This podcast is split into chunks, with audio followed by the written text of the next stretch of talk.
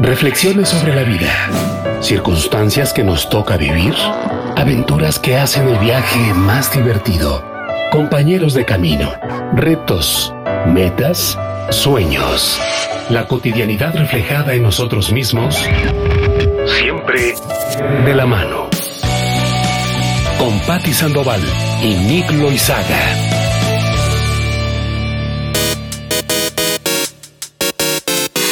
Hola, yo soy Patti Sandoval. Hola, yo soy Nick Loizaga y esto es De la mano. Bienvenidos. Bien llegados. Este es el menjurje de hoy. El menjurje de hoy. ¿Qué es menjurje, mi Pati? Bueno, pues según eh, un diccionario X en, en, en San Google, menjurje es mezcla de cosas diversas que se hacen sin orden ni medida. Pero pues según mi eh, léxico, ¿El, paticcionario? El paticcionario, el menjurje va de mm, que es eh, una rica preparación, un poco eh, llena de varios condimentos ricos, con muy buen sabor, eh, pero pues más bien sin un nombre fácilmente. Es lo mismo, lo mismo que ya habías leído, pero lo volviste a decir con otras palabras. Bueno, sí, sí, está bien, está bien. Bueno, eso más o menos es lo que vamos a, a tener acá en el programa para eh, tener como una perspectiva, como una especie de adelanto de qué va a haber a lo largo de este tiempo y de este espacio en este, en este programilla, ¿no? Y yo creo que para empezar, mi Patti, eh, pues habría que explicar un poco de qué va esto. Entonces, ¿qué te parece que usamos esta primera sección para platicar un poco, pues, qué somos, qué hacemos? Dale. Bueno, pues eh, Patti Sandoval desde la etiqueta es solía ser ingeniera de sistemas hasta hace como unos cuatro o cinco años que mm, planeó su renuncia de un trabajo como de 20 y se decidió dedicar a hacer lo que amaba, que era eh, entrenar, eh, estudié angeloterapia, biodescodificación y hoy pues me dedico a ser feliz. Lo cual está perfecto Sí, sí, sí. porque te pone una sonrisa en el rostro muy hermosa. Y luego, ¿qué más? A ver, ¿qué más añades? No, realmente, realmente Patti Sandoval es alguien altruista mm, que tiene como principio básico de vida disfrutar. Soy una convencida de que a eso vinimos, de que vinimos a la vida a disfrutar, a ser felices y no a crecer, morir, trabajar, reproducirnos y etcétera, que es como la convencionalidad de eh, la doctrina típica, ¿no? Pues sí, totalmente. Eso, eso es básicamente eh, definida desde la etiqueta y desde la no etiqueta Patti Sandoval. ¿Quién es Nicolás? Pues quién sabe, no tengo idea. Yo creo que estoy en el proceso de, de descubrir que, que soy no, pero fuera de cotorreo en serio, pues yo me he dedicado, acá solemos como definirnos por un poco lo que hacemos, ¿no? Eh, que vaya, a lo mejor no es ni pertinente ni es el momento de decir si eso es correcto o no, porque yo creo que depende de muchas cosas más. Pero bueno, yo me he dedicado a los medios desde hace mucho tiempo, desde principios de los noventas. Pero fíjate, alguna vez también ya lo he platicado. El llegar a los medios realmente fue gracias a mi gran y enorme amor por la música. Entonces, este, que es, digamos, la pasión más grande que tengo. Eh, en cuanto a lo de hacer, creo que eso me estaría como definiendo un poco. He sido locutor muchos años acá en México, pero eh, si ya me meto más en este rollo como um, pues profundo, pues soy una persona que me tardé mucho tiempo en darme cuenta que estas etiquetas y que estos límites son eh, modificables, ¿no? O sea que los puedes como desatornillar de aquí de la mesa, como tenemos este pop, no le vas a pegar porque si no se oye horrible y, les vamos a reventar las orejas a la gente que nos esté escuchando.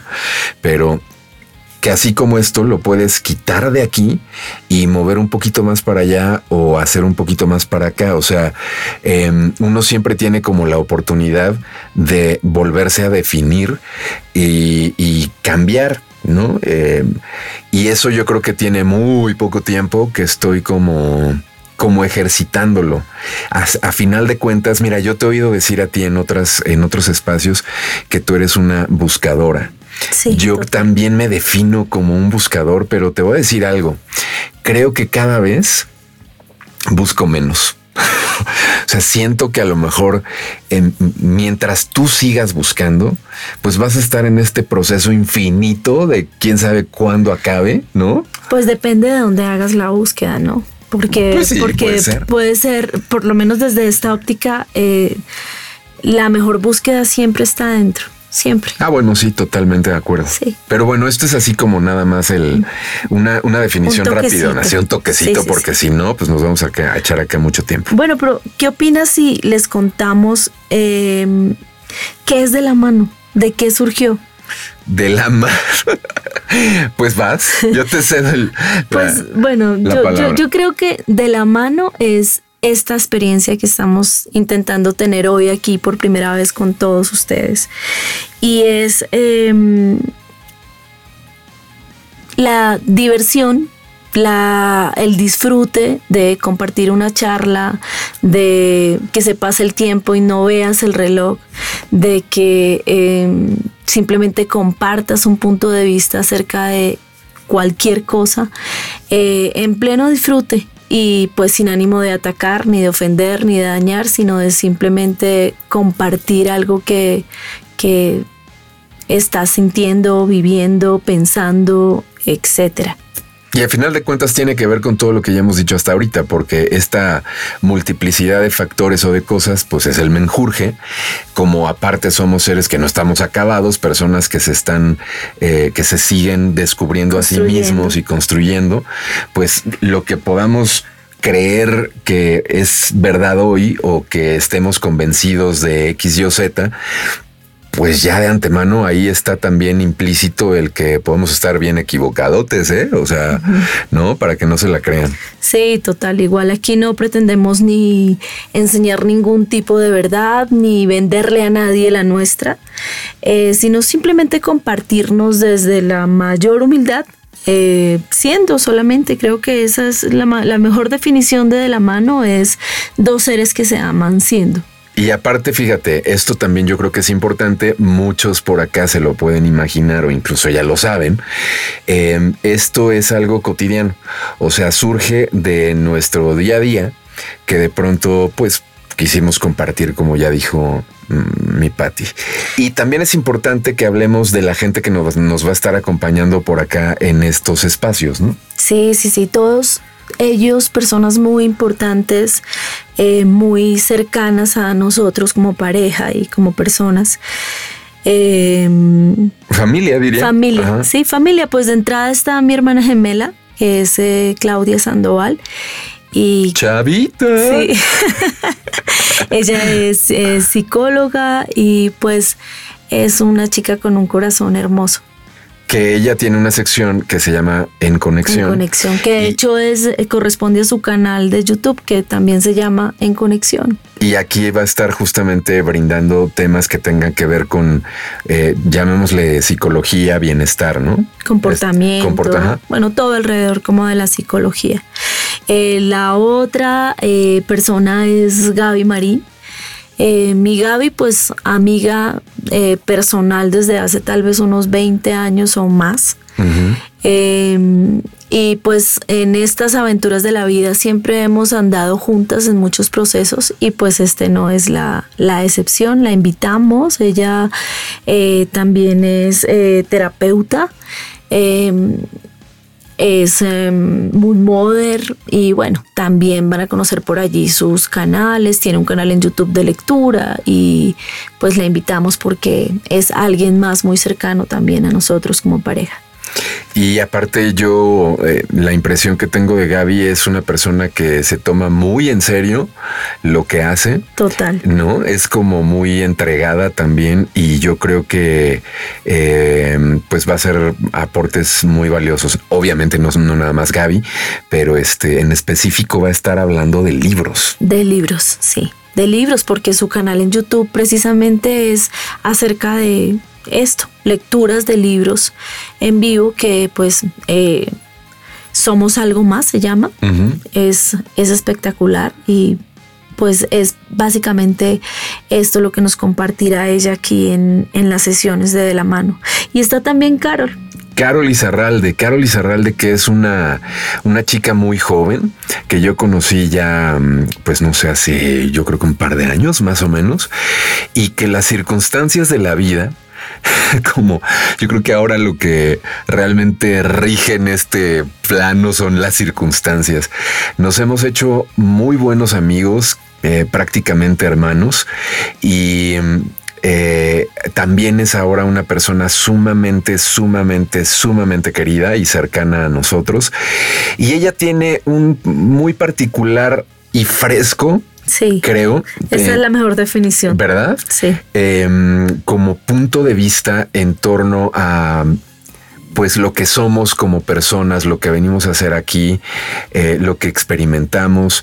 Es muy amorosa la Carol y creo que con esta sección que nos ha preparado que se llama de vacaciones en la Tierra, eh, va a estar no solamente divertido, sino también a muchos de ustedes estoy segurísimo que les va a encantar lo que ella nos va a aportar. Y pues para cerrar con broche de oro, no menos importante, eh, nuestro amadísimo Juan de Dios Carrascosa, español, bellísimo ser. Eh, bueno, él nos va a hablar de qué amor. Bueno, de un tema que a mí me fascina y que tiene que ver con ciencia y que es la física cuántica. Pero es esta parte de la ciencia que aunque ahorita está muy de moda, a veces hasta creo yo, eh, un tanto mal comprendida, diría, pero es esta parte de la ciencia que tiene, pues, quizá un poco más de 100 años, que realmente, em, ¿cómo decirlo?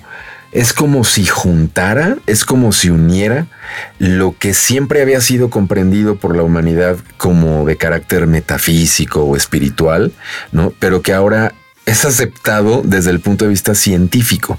Es decir, por acá va a estar Juan de Dios Carrascosa hablando en su rincón de la cuántica, que así se llama su, sección, de temas bien, bien, bien, bien importantes. De verdad que son cosas que, eh, a ver, no con eh, el deseo de que todos nos hagamos científicos, no, al contrario, de acercar la ciencia, ¿no? Justamente de acercar estas cosas que parecieran que necesitan uno doctorados y un gran cerebro y un IQ sumamente alto. No, no, no. Él lo va a dejar para que todos absolutamente lo entendamos, lo comprendamos y no perdamos de vista que son cosas totalmente aceptadas. Sabes, yo pienso que eh, en una frase cortica lo que definiría el rincón de la cuántica con Juan de Dios es que él hace muy simple lo complejo y lo explica de una manera maravillosa.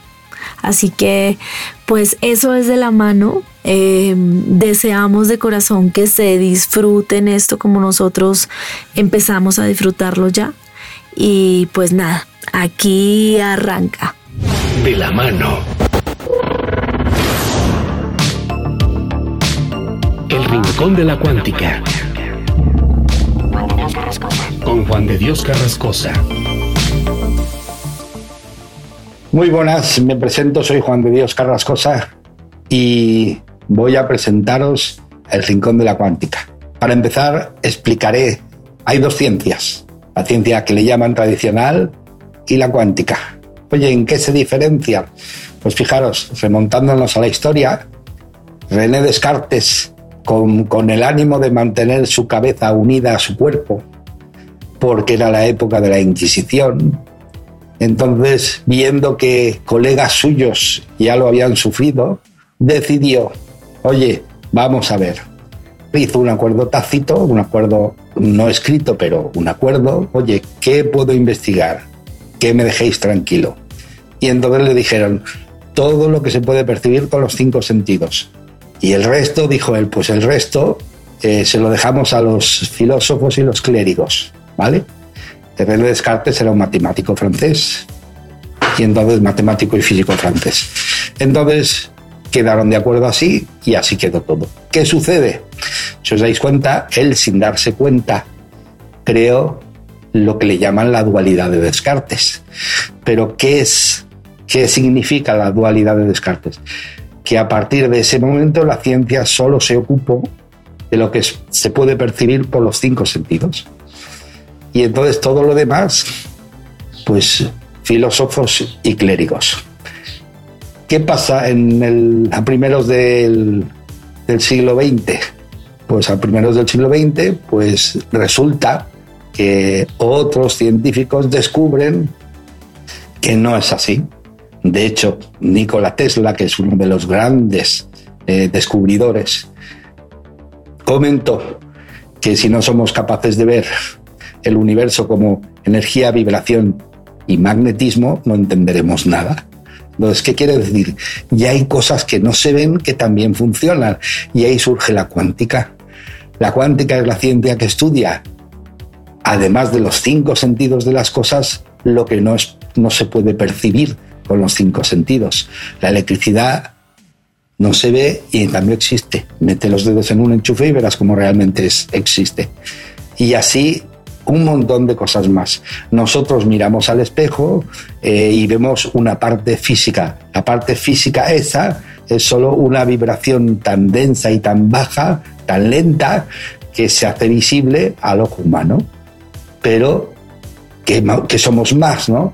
Y resulta que somos muchísimo más. Somos además otra vibración muy sutil que está dentro de esta vibración tan densa y por eso se dice que estamos utilizando un avatar, porque hay una vibración muy sutil que es eh, la energía ni se crea ni se destruye, simplemente se transforma. Esa energía sutil es eterna y es intemporal, pero la energía está densa, con el paso del tiempo se desgasta y se vuelve a reincorporar de la materia de la que está hecha la vida, de la materia de la que está hecha la tierra, calla. Entonces, daros cuenta ahí ya empieza a haber una diferencia enorme entre la ciencia tradicional que sigue estudiando las cosas con los cinco sentidos y la cuántica que estudia muchísimo más. Estudia el cuerpo como vibración, como energía, como magnetismo, como atracción. Me podéis encontrar en el canal de YouTube Juan de Dios Carrascosa. Ahí está todo lo que yo he hecho hasta ahora a nivel de crecimiento personal. Un abrazo y nos vemos. Multiverso en pareja una infinidad de temas, pero siempre de la mano. De la mano. La descualquieración del ser. Bueno, ¿qué es la descualquieración del ser? ¿Me preguntas? Yo quiero decir algo. estos nombres de aquí, de estas secciones, tienen mucho que ver con la colombiana, con, con Patty, porque es lenguaje de ella. Literalmente que poco a poco yo incluso ya también lo he ido como adoptando y he ido hablando y lo, lo he ido entendiendo. Pero justo por esta como originalidad, porque yo, ¿te acuerdas cuando te decía, oye, esto es colombiano o es... No, no, no. No, no, no es colombiano. La verdad es, es un poco como mi, mi, mi jerga muy personal, que pues eh, en algunos casos es como la influencia de algunas épocas de mi vida.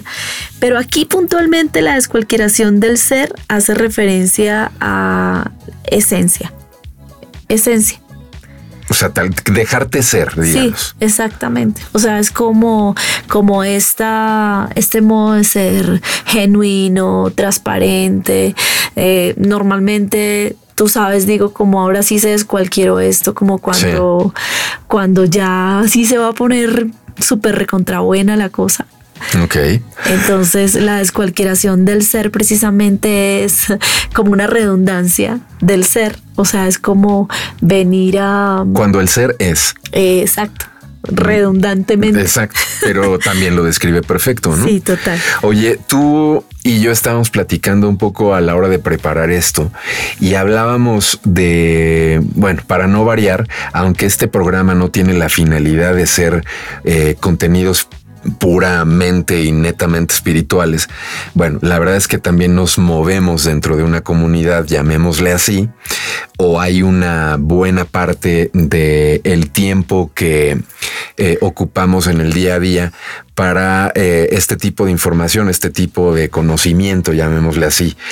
Y hemos platicado recientemente de algo que nos ha estado llamando la atención, preocupando incluso, diría yo, y es este rollo como de la moda dentro de la espiritualidad, ¿no? O sea, se está poniendo tan de moda que ahorita se me ocurre así como para ir abriendo boca en, en este contexto, que de pronto hay, no sé, contenidos de televisión abierta aquí en el país en donde estamos, que es México, pero estoy seguro que en cualquier lado donde puedan estar escuchando esto sucede, de, de, de situaciones o de personas que no están implicadas en estos ámbitos y que ya están usando hasta el léxico, ¿no? O sea, ya están usando el, lenguaje para, para dar una, no sé si decir imagen, pero es una pose, no es una cuestión real, ¿no? Exactamente, pues creo que desafortunadamente digo yo, y esto pues claramente es, es una opinión muy personal y pues sin ánimo absoluto de atacar a nadie,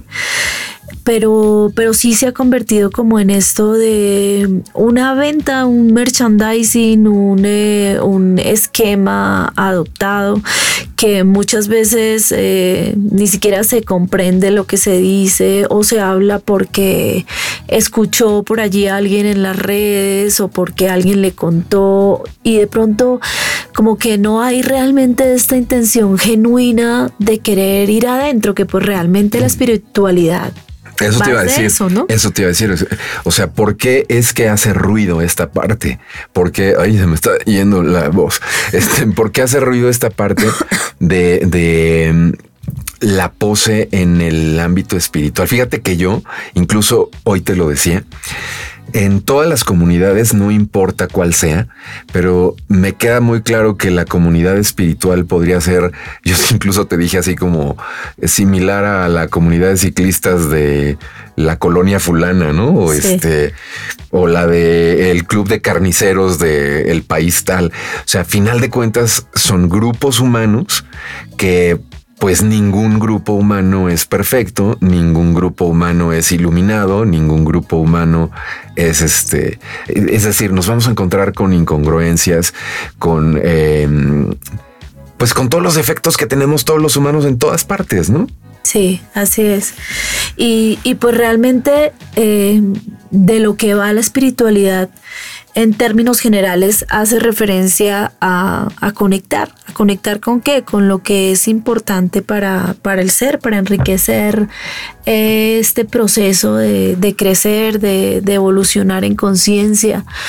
Y se ha vuelto muy de moda eh, como eh, este vocabulario de la necesidad de sanar, eh, como si estuviéramos todos en estado de destrucción total. Podredumbre. Sí, sí, pero lo más grave no es eso, realmente lo más grave de todo este tema es que nos... Eh, crean una cantidad de necesidades y de herramientas que se vuelven requisito para, es decir... Si las creemos, ¿no? Si las creemos y nos hacemos dependientes y le entregamos el poder a, eso. Otro, a otro. Exacto. No importa si es persona o herramienta o lo que sea. Sí, sí. Pero hay esa, esa parte es la que de pronto eh, nos hace ruido, ¿no? Sí, así es.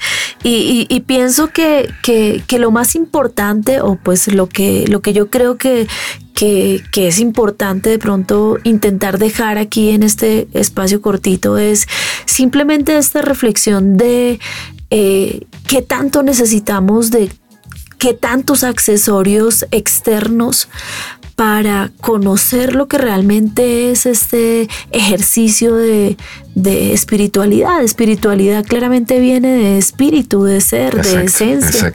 y pues en este proceso realmente lo que necesitamos, si es que necesitáramos algo, no está fuera, no está fuera, esto es una conquista de esto que es el maestro interior, eh, nuestro propio ser, nuestra intuición, nuestra, nuestra eh, escucha activa de, de nuestra propia conciencia, de bueno, de hacer tantas comprensiones alrededor de la vida misma, pero más en un proceso de introspección y de conocerse a sí mismo, ¿no?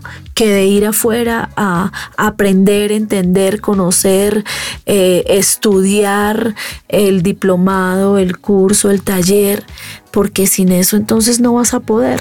Fíjate que mientras te escuchaba, estaba pensando como en poner este ejemplo que me parece muy, muy gráfico, a ver qué piensan todos. Eh, es como a la hora de meditar. Si uno pone una velita, un incienso, si no sé, es un lugar agradable, eh, si te pones un cojín, ¿no? Que de pronto pues te haga un poquito más cómoda el sentarte así en flor de loto para disfrutar del momento, o sea, crear todo este mood, ¿no? Este ambiente para meditar. Está genial. Está genial. Sí. Pero lo que no debemos olvidar es que imagínense que no podamos meditar si no tenemos incienso o si no hay música, o si no tenemos el, el cojín. Ahí es a donde ya, entre comillas, entregamos este poder, ya estamos dependiendo de algo. Ya se vuelven muletas. Ya se vuelven exactamente como, como si fueran nuestras muletas. Y eso pues en teoría no tendría que ir así, ¿no? En teoría tendríamos que al contrario, que poder de pronto meditar en unas condiciones y de pronto en otras y de pronto en otras y de pronto en otras, con o sin incienso, con o sin velita, con o sin ruido. Eh, y, bueno, eso probablemente es como eh, ni siquiera sé si sea muy correcto llamarle el ideal, pero es un poco como la reflexión de esta, de esta sección. Total, total, porque no va de satanizar, no va de que estén mal los talleres, no, va de que estén mal los diplomados, para nada, sino también como eh, ser un poco conscientes de que la espiritualidad es un tema muy personal, muy interior y que tampoco va de ningún tipo de fanatismo ni de dogma. Eh, está en ti, está en mí, es parte de la esencia del ser humano por default. Bueno, pues entonces ahorita regresamos y sigan aquí en De la Mano. Escuchas De la Mano. Somos algo más. Somos algo, algo más. Gaby Marín.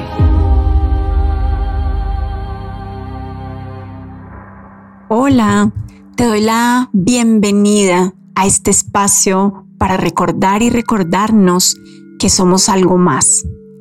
En estas cápsulas de amor hemos sentido compartir la profundidad y a la vez la practicidad que nos propone Paul Ferrini en su libro Los 12 Pasos del Perdón. Allí nos recuerda a través de la frase de un curso de milagros algo muy importante. Las pruebas por las que pasas no son más que lecciones que aún no has aprendido, que vuelven a presentarse de nuevo a fin de que donde antes hiciste una lección errónea, puedas ahora hacer una mejor y escaparte así del dolor que te ocasionó lo que elegiste previamente. ¿Y de qué va esto de elegir de nuevo, de hacer una mejor elección. Nos recuerda que a cada momento en nuestra mente y en nuestro corazón se hace la elección entre el amor y el miedo y que es aquí donde comienza el proceso de la paz.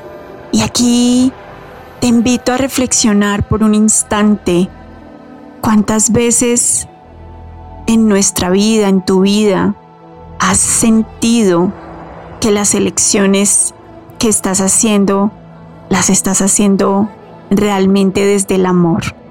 Vaya, ¿y cómo identificar eso? Y viene lo que nos cuenta también Paul Ferrini. Cuando elegimos desde el amor es donde comienza el proceso de la paz, o cuando aprendemos a distinguir esa elección.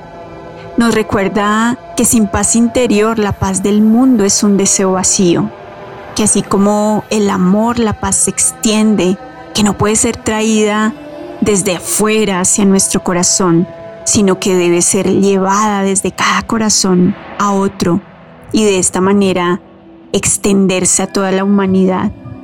Así que no solo si vemos los resultados en nuestra vida y sobre todo si nos permitimos sentir en nuestro corazón el estado de paz, sino si además observamos afuera ese sentido de paz en el mundo, quizá podemos empezar a comprender desde dónde es que hemos estado eligiendo, no solo tú, no solo yo, en general, mas sabemos también que para que haya un cambio en la humanidad, ese cambio debe empezar aquí dentro.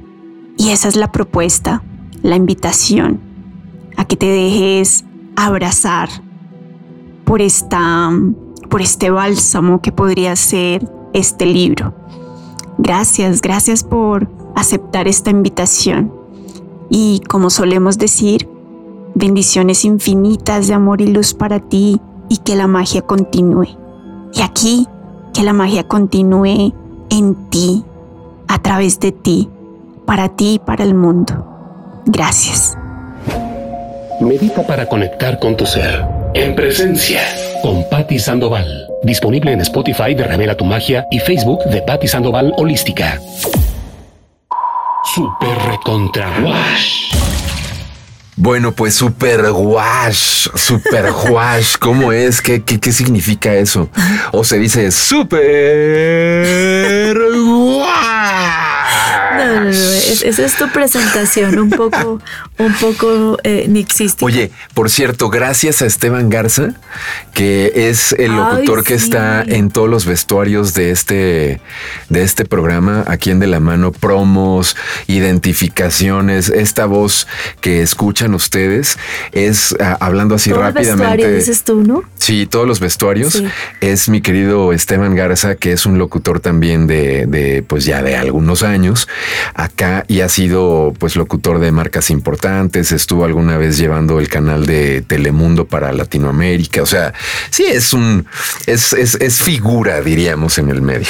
Muchas gracias, mi querido Tevin. Gracias. Gracias, Esteban. Un besito para ti. Bueno, eh, este super juaz, ¿de qué va? El super juaz es así como otra forma de decir genial, pasadísimo, fuera de concurso, increíble, etcétera, etcétera, etcétera. Y pues es así, ha sido como una expresión así muy eh, coloquial, eh, incluso no mía solamente, sino como de el dúo fantástico de las gemelas Maravilla. Ah, ok. Ya, entiendo. Saludos, Clau. Chavita. Bueno, hablemos así como para empezar, ¿qué tipo de cosas son geniales para nosotros, amor? ¿Qué tipo de cosas diríamos son así súper fuera de concurso? Uy. guas. Pues mira, así, ahorita sabes que en qué pensé así lo primero, primero, primero, los helados. Uy, sí. ¿Estás de acuerdo? Sí, y es que aquí en México, aquí en México yo conocí unos que no, con, que no conocía, como los conocen acá, que se llaman tepos nieves. Sí, bueno, acá hay que decir algo porque creo que no se maneja así en todas partes. Acá en México a los helados, bueno, eh, los que son hechos de agua, les dicen nieves. Y a los que son hechos por eh, o que tienen leche son helados. Entonces, por ejemplo, hay nieve de limón y hay helado de coco. ¿No? Por ejemplo, y esos tepos nieves son buenísimos. Tienen, es una franquicia que, pues supongo yo no me sé la historia, a lo mejor debí de haber investigado, pero creo que eh, es originaria de Tepozot- de Tepoztlán, perdón. Y este, y hay franquicias en la Ciudad de México. No sé si tengan en otro lado. Yo ubico Ciudad de México y Tepoztlán, pero sí son helados que los que estén acá son o, o cuando vengan tienen que ir porque aparte que no son nada caros, No. son buenísimos. Y el lugar, o sea, el lugar para una persona como yo que no es de, de, este, de esta tierra, eh, en, en Ya como si fueras corazón, ¿eh? Sí, mi amor, sí. en, en Tepoztlán, el lugar donde venden los teposnieves, uff, es un espectáculo así como medio museo, Sí. súper decorado, como con temas de. La temática es como la muerte, ¿no? Como los, los carnavales o cosas así. Pues eh, hay como, es como muy artesanal y dentro de esas artesanías también tienen ahí incluidas algunas que son como muy típicas de Días de Muertos. Sí, sí, sí, Por eso las calaveras y eso. Sí, el local es un espacio enorme, súper lindo. eh, y pues venden, o sea, no son sabores de helados normales, ¿no? No, tienen creo que más de 200 Uf, sabores. Es algo así loquísimo. Una loquera deliciosa. Yo tengo que, voy a revelar así un secreto de la Revela tu magia, revela tu magia. de Dale. mi amor. Y es que a él, o sea, yo creía que yo era fan de los helados hasta que lo conocí. Porque pues a mí me encantan los helados, pero yo tengo, ¿cómo se dice? Eh, Prudencia. Sí, no, yo tengo un límite, es decir, como que ya estoy llena y digo, no, no, ya. Pero No, ya no conozco a alguien que no empieza a comer helados y es como, hey, no, ya. ¿Otro? Otro y ¿Otro y o sea, es una influencia así para una fan del helado como yo, es una influencia miedosa. Pero bueno, es una delicia. Esa es una de las cosas geniales. A ¿Qué ver, otra? a ver, ya estábamos en comida. Bueno, estamos en, en- en degustación, ¿no? Sí, sí, sí. Entonces, yo sé que a ti, por ejemplo, si tú eres de buen diente, de- Sí, diríamos en sí, México. me encanta comer. Creo que ese es uno de los placeres de la vida. Comer. Y creo que esa es una de las cosas que en pareja hemos disfrutado así súper total. genial. O sea, es, es como esta ceremonia de, de sentarnos a la mesa a comer lo que sea, así sea huevo con arroz y frijoles, dicen aquí. ¿no? Sí, cómo no. pero, pero así medio eh, ceremonial, como de sentarnos, compartir y mira esto a qué sabe y qué te parece tal cosa y lo disfrutas y toma tu bocado y yo te doy y tú me das y así y deliciosísimo. Creo que eh, hay que aprender a disfrutar el, el- el placer de, de- de Es- y es que aparte la comida siempre es como un momento. Y yo sé que acá se va a estar identificando seguro Juan de Dios Carrascosa. y si Sí. está escuchando nuestro querido Jimeno también, porque Sí, sí, sí. ellos suelen verse con, con nuestra querida Carmen y, y a lo mejor también Claudia anda por ahí y hacen unas eh, comidas y unas paellas que, Oh, bueno, da miedo. Y no hemos compartido eso con ellos todavía, pero en algún momento este, en algún se hará. momento será así. Pero te, te iba a decir, este, esta situación de la comida normalmente te implica la cuestión de los amigos o la cuestión de la familia o la Sí. verdad es que también normalmente una buena charla a la hora de estar comiendo, ¿no? O sea, es, es algo más allá también de solamente el alimento. ¿no? Sí, sí, sí. Y además, pues que también va como, pues alrededor de un alimento se comparte energía, eh, se comparten emociones, eh, bueno, no sé. eh, cuando, cuando eh, te sientas a la mesa a degustar cualquier cosa, eh, es un disfrute, la verdad. Yo creo que por eso es tan importante saber con quién te sientas a, a la mesa. Así sea un, bueno, no sé, aunque yo la verdad no estoy tan de acuerdo con esto, a menos que ¿De qué? de, de hacer estos almuerzos de, de trabajo. Porque creo que es en el único escenario en el que yo pensaría que como que comida y trabajo como trabajo no van de la mano. Cuando el trabajo es, por ejemplo, algo como esto, que es mera gozadera, pues ahí sí. Pero Sí. si el trabajo es, por ejemplo, Tensión, no sé, tensión, sí, tal vez ahí no es como tan chévere.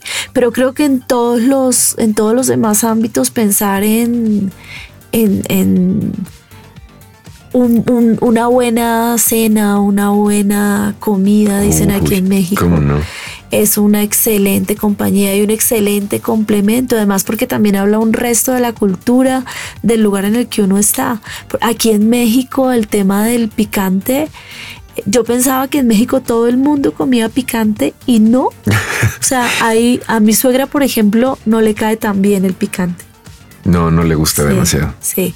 Y, y pasa así con algunas personas que dicen como, uy, no, no, con picante no bajito. Y esta colombiana parece mexicana. Total. Porque Sí, ahí totalmente. sí es gozadera total.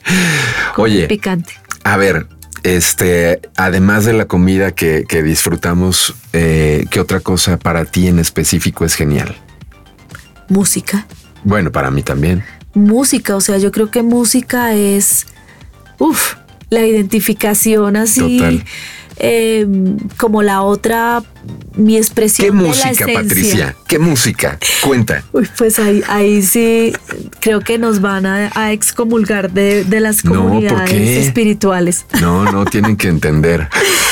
Pues la verdad, yo pienso que eh, bueno, yo soy, yo soy melómana. A mí me encanta la salsa, me encanta el jazz. Sí. Eh, el jazz, el jazz. eres como, eres como versátil. Sí. Te gusta de todo. Sí, sí. los boleros por mi papá y mi mamá. Sí, sí. Eh, a mí me ha sorprendido de pronto que, que te sepas o conozcas canciones justo que, pues no son de nuestras épocas, son, son un poco más oldies, ¿no? Sí, sí. Pues es precisamente porque la música sí que ha sido un tema muy contextual en mi familia y, y también así como, como diría esta humana, un menjurje total, porque, porque ha sido como influencia de muchas, de muchos observadores, de mi hermana mayor, somos cinco mujeres, seis mujeres y, y pues todas con gustos musicales completamente diferentes. Entonces pues eso nutrió a esta niña, pero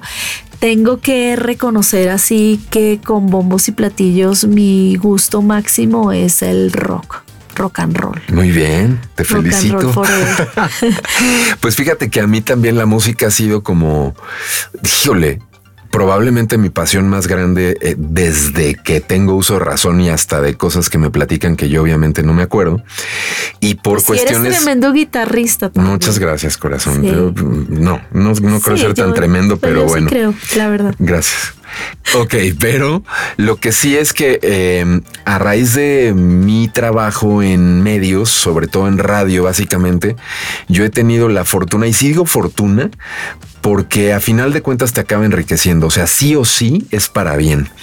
He trabajado con toda la música que te puedas eh, imaginar. O sea, yo he trabajado con eh, música igual, tríos, música de los años 40, 50, 60, con música en español, con boleros, con música en inglés, música instrumental, o sea, de todititito. Y con folclor mexicano también. Con folclor mexicano también.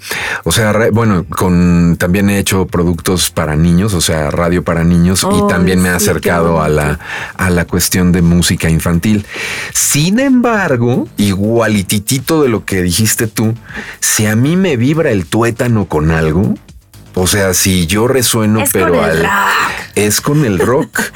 y literalmente eh, para ya cerrar esta, esta sección, ya tuvimos la fortuna de compartir un espacio en febrero, el 18 de febrero, ir a un, a un concierto que tú no habías visto a, ninguna de esas dos bandas. Es, es, una banda que, pues, que tiene mucho que ver con mi, con mi adolescencia, diría.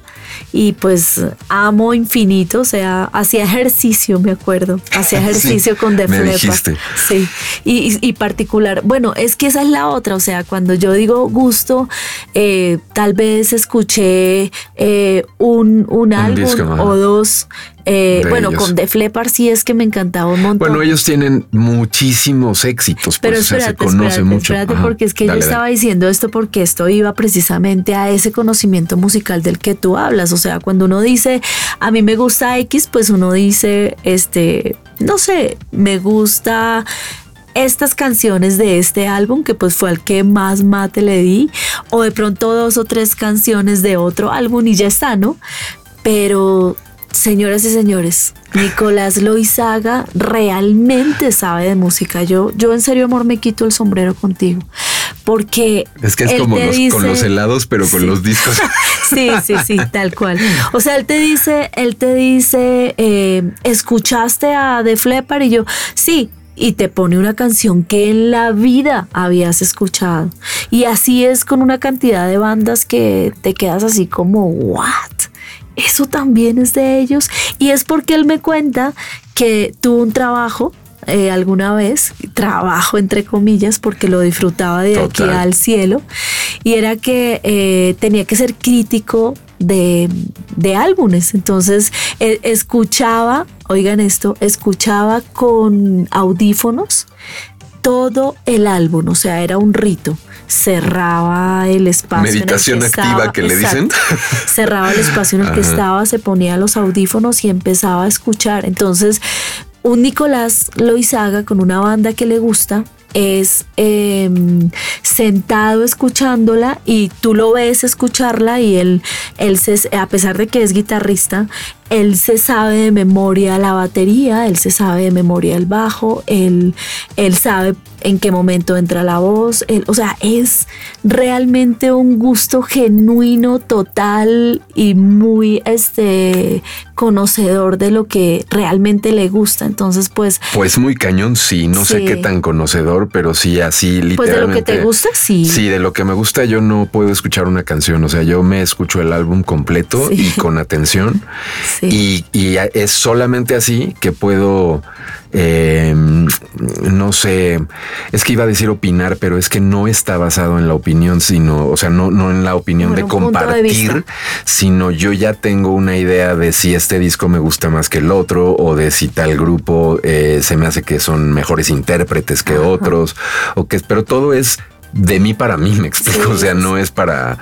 Es más, difícilmente hablo con alguien de esto. Ahora contigo, bueno, pues compartiendo este gusto, luego nos ponemos también ahí, tenemos nuestras sesiones de, de disfrute musical.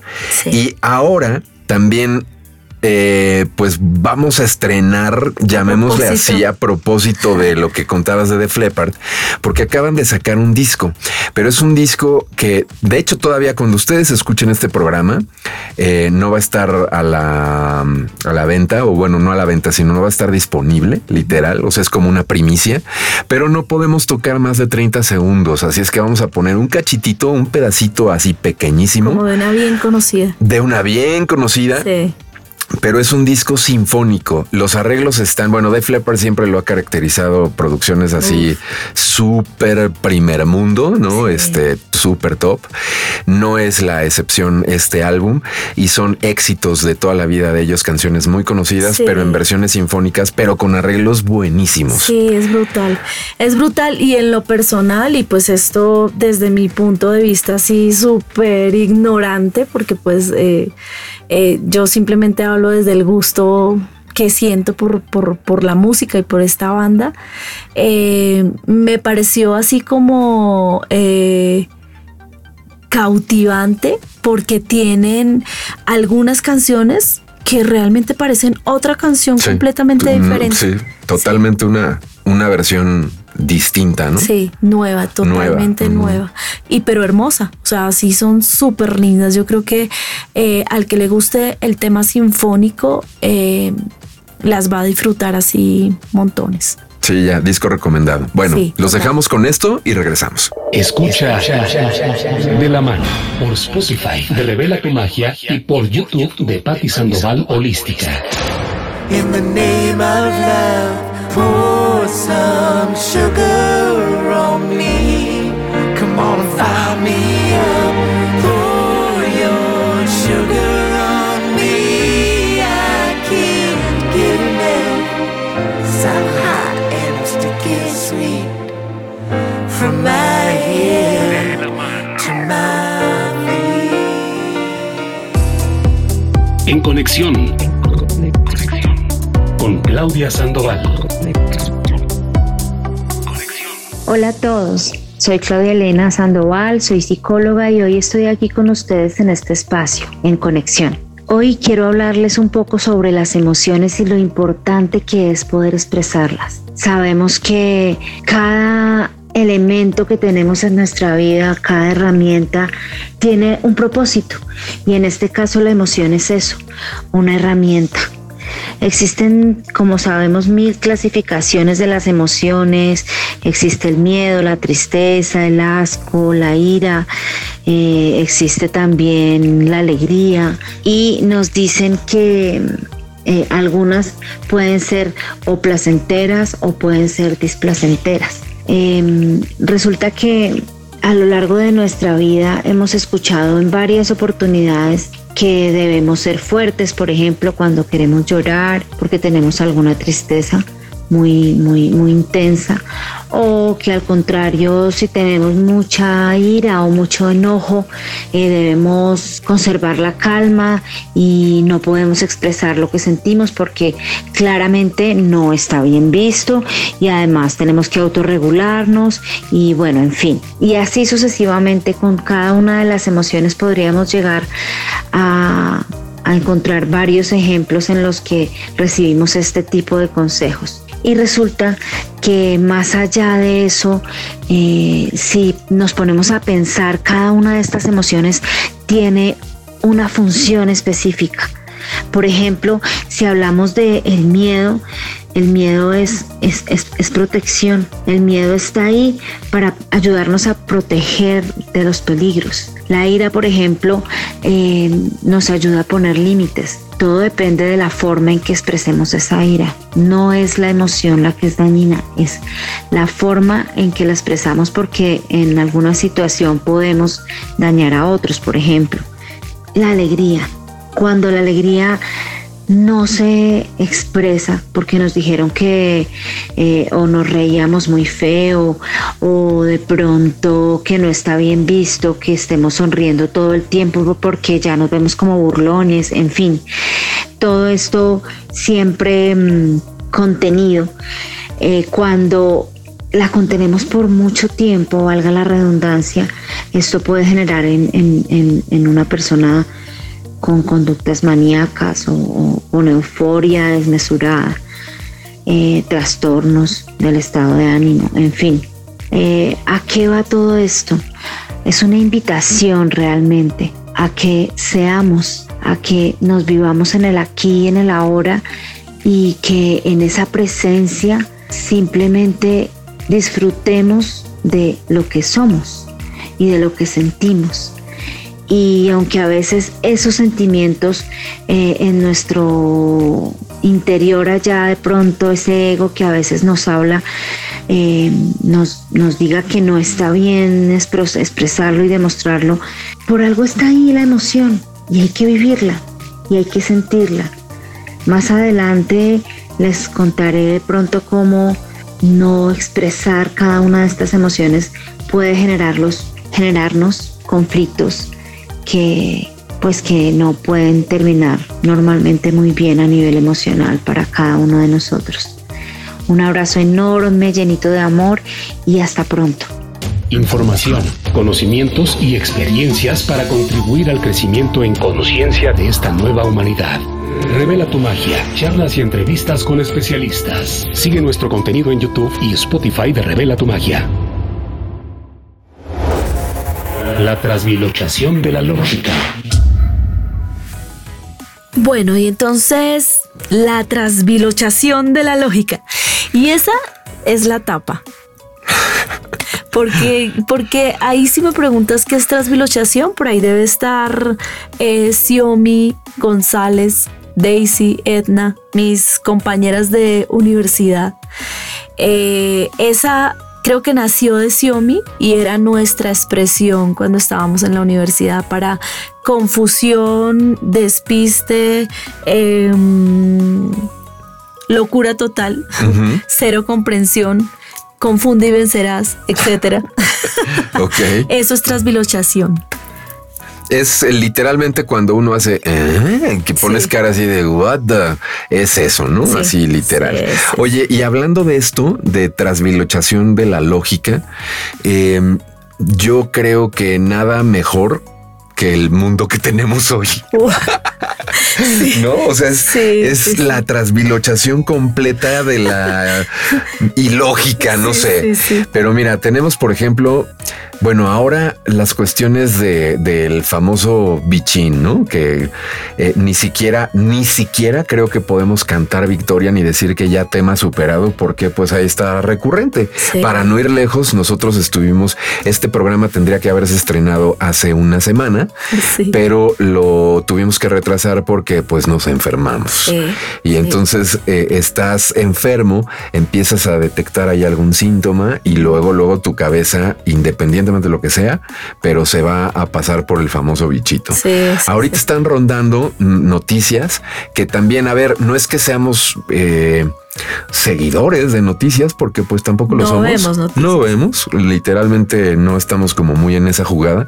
Sin embargo, sí por un lado nos llegan o por el otro lado también creo yo que no está eh, del todo mal eh, echar un vistazo, sobre todo por ejemplo a, esta parte de la economía, ¿no? de las situaciones que eh, pues mira, deberíamos de entrar en este tema en, en, otro espacio con mayor profundidad, ¿no? Porque yo creo que vale la pena. Sí. sí en otro momento creo que lo vamos a tocar más larguito, pero así como flash, flash. Sí, pero, pero sin embargo, ahorita creo que también es pertinente en el sentido de que ya saben ustedes que tronaron algunos bancos, este, que se están moviendo eh, algunas cuestiones en ese sentido de, eh, vaya, acaban de decir hace un par de semanas que eh, los Estados Unidos se quedan sin lana literalmente para pagar su deuda que es pequeña, por supuesto.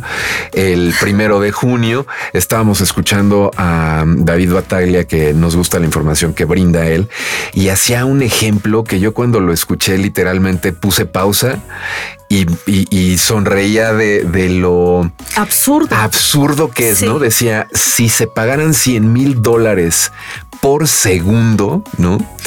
Nada más se iba a tardar Estados Unidos en liquidar su deuda y que conste que no es la deuda global de todos los países, porque solo Estados Unidos. Solo Estados Unidos decía se tardarían unos 26 mil años, o sea, otro ciclo. Sí, sí. Yo creo que eso no será posible.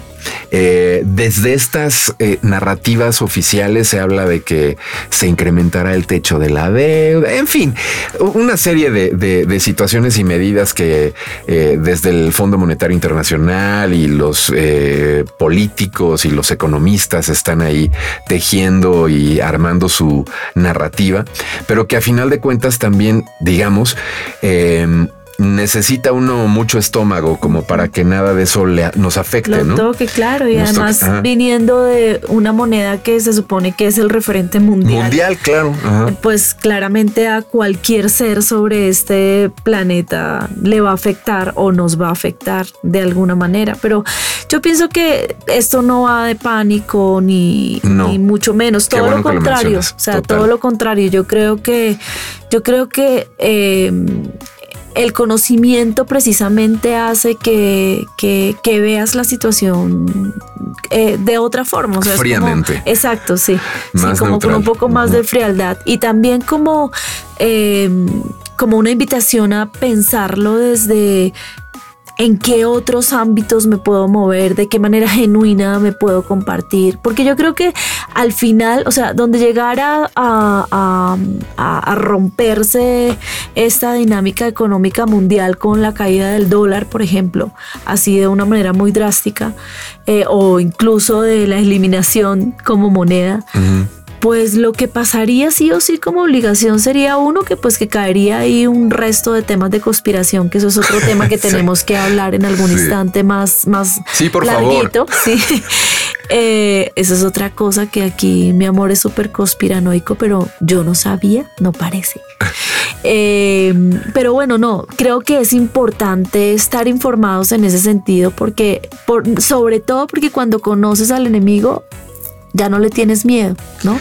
Fíjate que ahorita que hablabas de la conspiranoia, ¿no? Eh, otra cosa que, me viene por aquí mencionar también de manera así muy rápida es que justo me acabo de enterar que la NASA va a hacer una mm, rueda de prensa oh, eh, abierta a todos los medios pública y esto se va a saber y va a sonar en todos lados porque la NASA por primera vez públicamente se va a pronunciar con respecto a, al fenómeno ovni que hoy se le llama de otra manera, pero se van a pronunciar.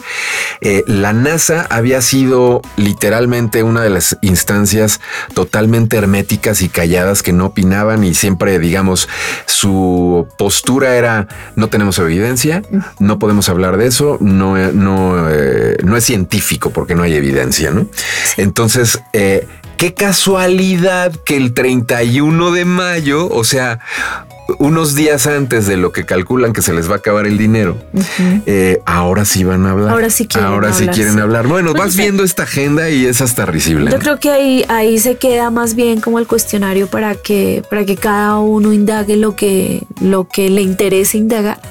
Pero pues creo que es importante como tener conocimiento de estas cosas y ya está. Armonía con algunos momentos de tensión y disonancias, siempre de la mano.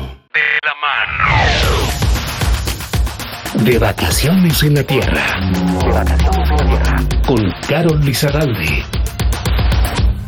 Hola, mi nombre es Carol Lizarralde y esto es de Vacaciones en la Tierra. Hoy vengo a hablarte de el poder de la intención como brújula o como guía en las situaciones que nos presenta la vida. La verdad es que no vamos a poder evitar vivir situaciones retadoras, desafiantes o incluso sentir dolor. Tampoco tenemos tan disponible el poder ver la imagen completa, el poder ver todo lo que está en juego, toda oportunidad de aprendizaje, todas las intenciones de las demás personas involucradas. Ojalá pudiéramos, pero la verdad es que no, porque nuestra percepción humana es limitada, porque nuestros sentidos lo son. Sin embargo, el ser que somos, que es divinidad misma, pues está conectado con toda la gran divinidad de la que venimos, con Dios, con el universo, llámale como quieras. Y nos dice la ciencia que la energía vibrando de cierta manera en especial atrae energía similar. Nos dice la metafísica y las grandes tradiciones espirituales que somos creadores de nuestra vida misma y que la creación empieza desde el pensamiento, desde pensar y concebir a nivel de la mente eso que queremos ser, lograr o tener. Y a mí me ha resultado mucho más fácil en esas situaciones donde hay tantísima confusión y donde ninguna opción parece ser lo suficientemente buena eh, a tomar o acción a emprender, volver siempre a la pregunta de quién quiero ser en esta situación, qué persona quiero ser en esta situación. Quiero ser justa o quiero ser bondadosa o quiero ser equitativa o quiero ser amorosa conmigo y luego con los demás involucrados, quién quiero ser. Y una vez hemos decidido la persona que queremos ser, las virtudes desde las cuales queremos relacionarnos, la mayoría de las veces pasa a ser más claro, más evidente cuál de todas las opciones es la que más alineada a nuestro bienestar, cuál es la que más alineada está con la vida misma, cuál es la que más nos sirve a nosotros y a los demás involucrados. E incluso puede pasar que una vez hemos decidido qué persona queremos ser en esta situación, nos aparezcan posibilidades que no estaban antes y que seguramente no hubieran aparecido de no haber decidido ser o encarnar esa persona o esa virtud que estamos decidiendo hacer eh, realidad. Entonces, si estás ahorita en alguna situación donde sea confuso, donde no veas salida, donde ninguna posibilidad parezca ser lo suficientemente buena eh, o resolver de manera suficiente lo que haya que resolver, pues te invito a recordar quién eres, te invito a recordar que hay ayuda disponible siempre y te invito a recordar que aunque no podemos decidir por los otros ni impedir que oren de cierta manera, podemos siempre elegir quién ser en cada paso que damos y desde ahí seguir creando esa persona que queremos ser, seguirnos acercando a ella. Gracias por estar aquí. Esto fue Vacaciones en la Tierra. Mi nombre es Carol Lizarralde y te invito a seguir escuchando de la mano. Esto es De la mano. Muy bien, pues creo que llegamos al final de esta primera emisión. Ojalá y que les haya gustado. Gracias eh, por su compañía. Eh, no se me olvida, Jimeno, la invitación allá el- en la cena de mariscos. ¿eh? Yo más bien hablaba ahora de acá de la paella. Este, de la paella esa que yo, yo no sé si la guisaste tú o Juan de Dios o entre todos o quién. Eso fue un complot. Eh, Sí, eso fue un Un complot. complot amoroso. Además, también si nos llevas a lugares así y nos invitas a ese tipo de comida, nos malacostumbras. Pero bueno, pues que viva esa mala acostumbración. Total. Pues muchas gracias, mi Patti. Gracias a ti, amor. Gracias a todos los que siguieron este primer capítulo de Esperamos Muchos, eh, de compartirnos aquí siempre juntos de la mano. Total. Nos escuchamos en una próxima emisión. Gracias. Gracias. Bye. Bye. Gracias por hacer este recorrido de la mano con nosotros. Queremos saber qué piensas, qué sientes, en dónde estás, con qué resuenas. Cuéntanos. Te esperamos en la próxima emisión de La Mano.